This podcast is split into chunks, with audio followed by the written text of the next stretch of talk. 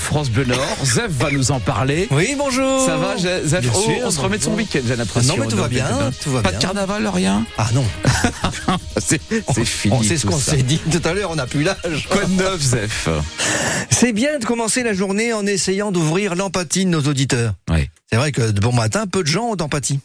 Ma femme, par exemple, n'a pas d'empathie le matin.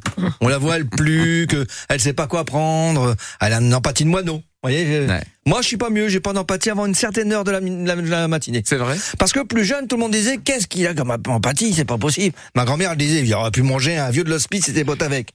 Que maintenant c'est plus possible hein, parce que euh, ils doivent avoir le goût de purée Monsanto et de compote périmée.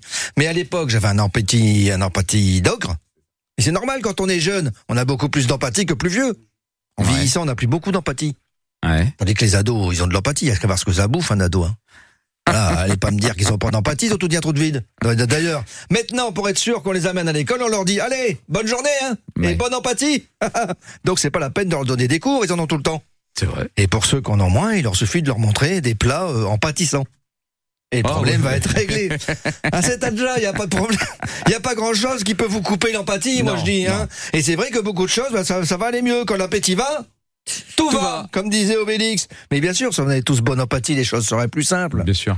D'ailleurs, les gens en général, ceux qui ont de l'empathie, Mhm. ce sont souvent des bons vivants. Moi, quand je manque d'empathie, c'est ce que je fais. Je me prends un petit apéro. Il n'y a rien de tel qu'un petit apéro pour ouvrir l'empathie. Et après, bah, j'ai plus d'empathie qu'un barracuda. Ah oui Oh, bah, elle est bien celle-là, non Celle-là, elle est pas mal, elle est pas mal. Bon, avec modération, bien sûr. Et une fois qu'on a de l'empathie pour quelque chose, on est ouvert à toute proposition. Mhm. On a faim, on a faim d'apprendre quelque chose de lui. On a de la, de la- de l'empê- de la- dur à dire ça, hein, de Ouais. l'empatance pour ses centres d'intérêt. Et on se rend compte que malgré ses résistances à goûter de l'autre, on finit par trouver ça agréable. C'est ce que je dis toujours. Oui. L'empathie vient en changeant. Alors, on a dit empathie, pas appétit. M'en fous. Oh,